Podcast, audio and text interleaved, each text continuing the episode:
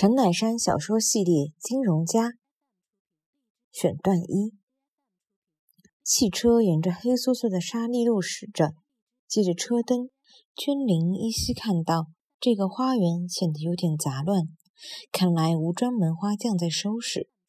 唯独路侧那片剪绒一般的草地，在朦胧月色中显得幽静又清新，自有某种别具韵味的意境。沙利路尽头是一幢三层楼英式洋房，这原是个西班牙商人的宅地。他宣告破产后，华航已故总裁魏九溪力劝祝景城连家具一起买下来。当时西区尚属冷门地段，因此卖价还是便宜的。也就是冲这一点，景城才拍板吃下来的。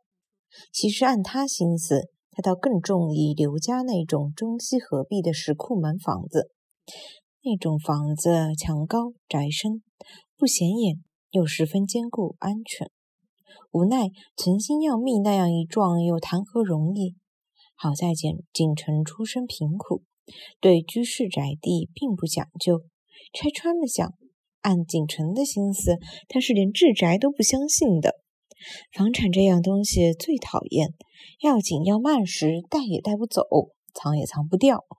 无奈作为堂堂中华银行总经理及常董，像像样样的宅地也没一幢，太有损华行的面子。当初还是华行给他贷的款呢。楼下客厅一圈乳白色蓝缎面的法式沙发，颜色已经有点蔫蔫的了，还是那西班牙人留下的。蒲娟玲没料到，金融界上名气很响的祝锦城的宅地也不过如此一般。